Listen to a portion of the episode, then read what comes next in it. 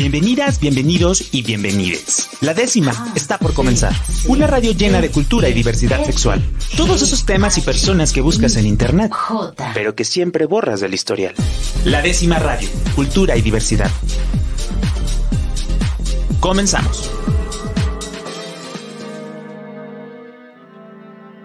Pues muy buenas noches a todas mis amigas, mis amigos y mis amigas que nos sintonizan una noche más de miércoles aquí en la décima radio. Y estoy muy contento, estoy muy contento porque eh, pues ya viene la FIL, ya viene esta fiesta de las letras que inunda la ciudad de Guadalajara y que pues nos trae a muchas personas, eh, escritores, escritoras, eh,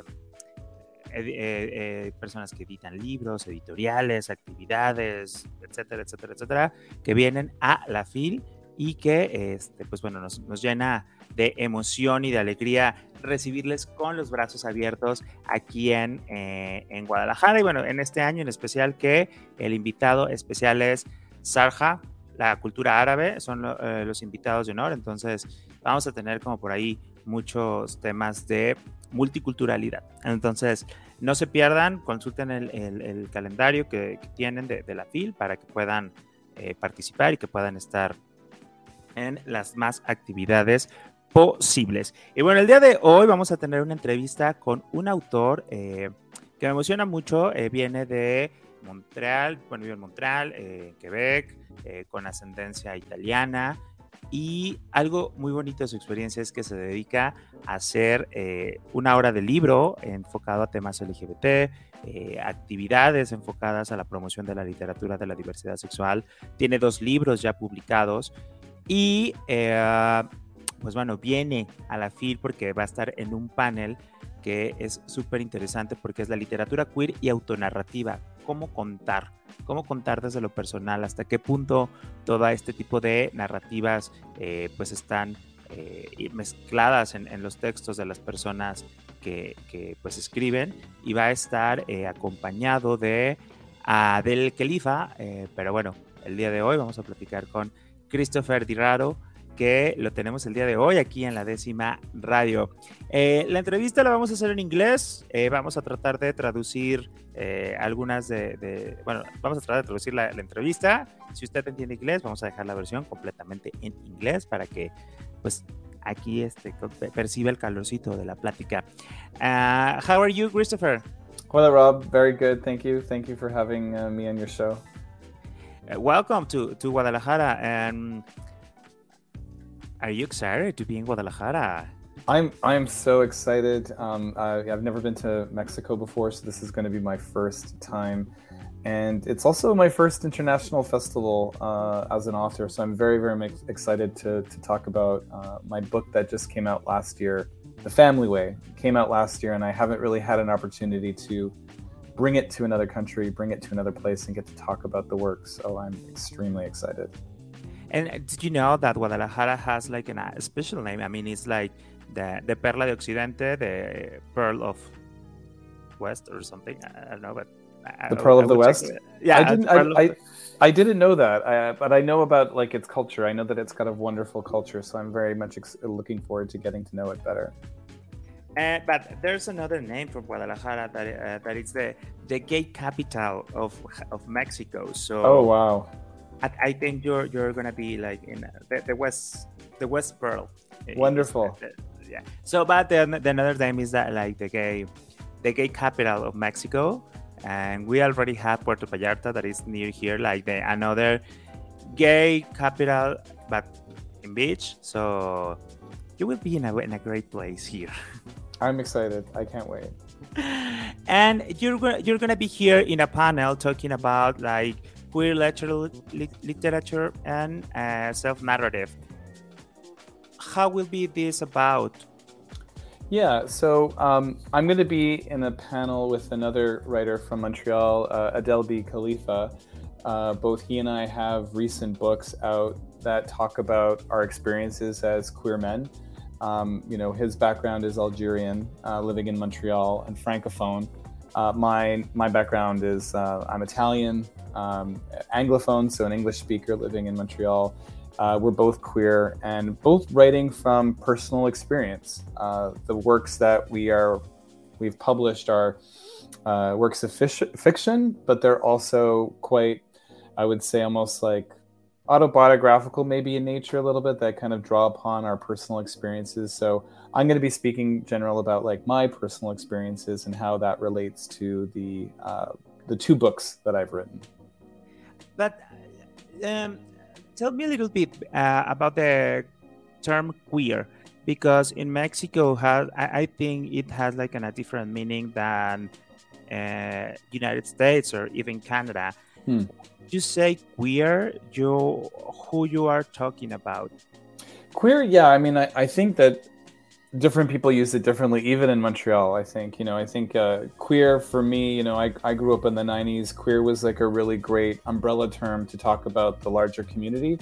So, you know, whether a person identifies as gay or lesbian or bisexual or transgender, um, uh, they kind of all fall within like kind of the queer umbrella. That's how I, I see it. So rather kind of talking about like, you know, a particular person and maybe you don't know if the person is gay or the person's bisexual or pansexual. I think if you if you use the word queer, it, it's a really good umbrella term to, to capture that.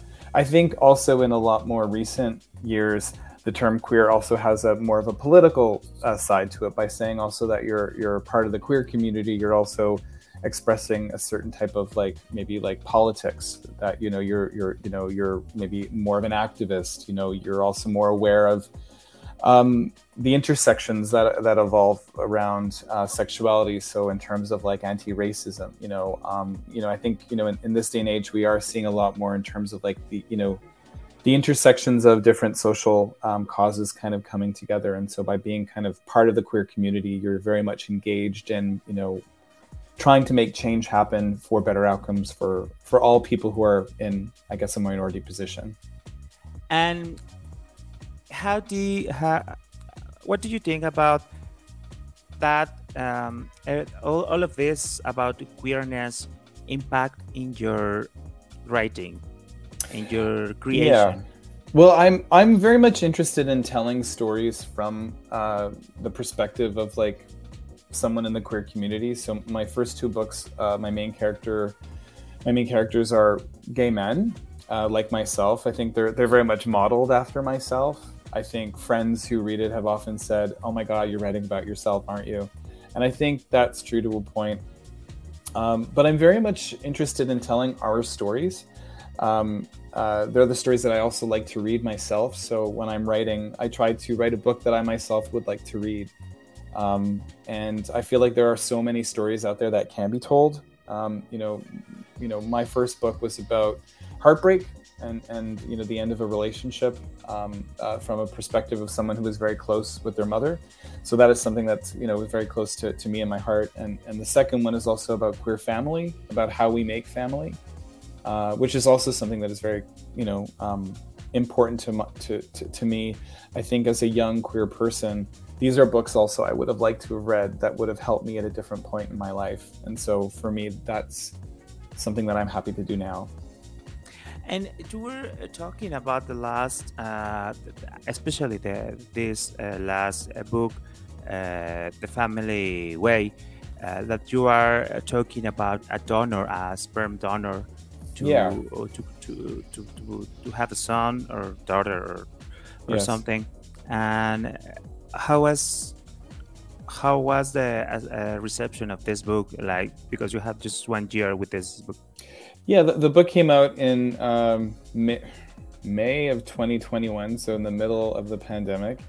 Um, i had been working on it for seven years so i didn't really expect you know i had plans for it um, but which went which went awry um, uh, awry. Um, so I think um, the book itself is about uh, a gay man who's been asked by his friends to help them start a family. To uh, two women, two lesbians who live in Toronto, um, ask him if he can help them start a family, and he agrees to do it. And the book follows that journey over the course of 18 months and it is loosely based on my own experience. I have two very close friends who I was asked to help them start a family, and I did. And I felt that it was such a unique experience and one that I hadn't seen reflected in either literature or film that I felt, okay, maybe I can write something about this. Maybe I can say something about this.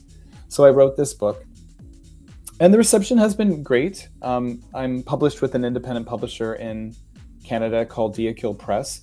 So it's a it's a small press. You know, the book is available in Canada and also through you know uh, through throughout uh, the United States.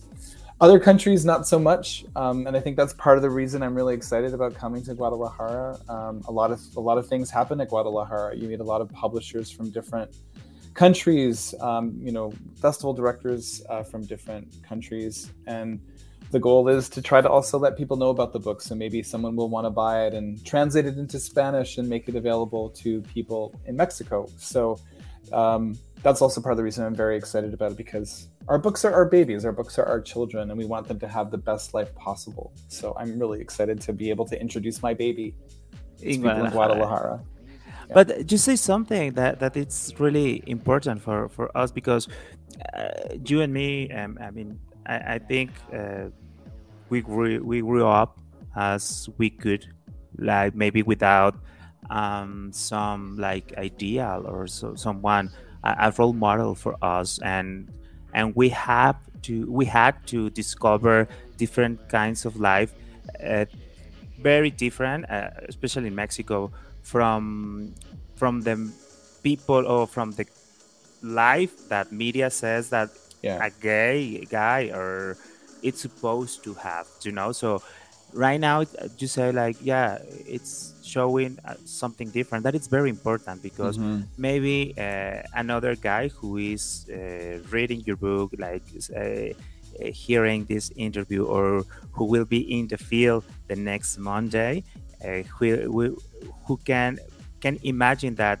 he can create another family or he can see a different kind of world yeah, I think that's it exactly. You know, I'm I'm in my late 40s and you know, when I was coming out in the 1990s, I didn't see a future for me. I didn't know what that future might look like. It felt um, it felt like it could be lonely. Um, you know, I could see my friends around me, you know, from high school all getting married and starting families, and I, I just knew that that traditional route was route was not something for me. And so, writing this book felt really great because I think the young me you know, who was really worried about his future would really be happy to know that at like in my late 40s that I have a life much like my main character in my book that is just filled with friends, that is filled with adventure, which is filled with love, which is filled with sex, which is just filled with everything that like, you know, you kind of hope for yourself as you when you're a young person. So yes, these stories are extremely important to be able to give people also yes um, an idea of what is possible and and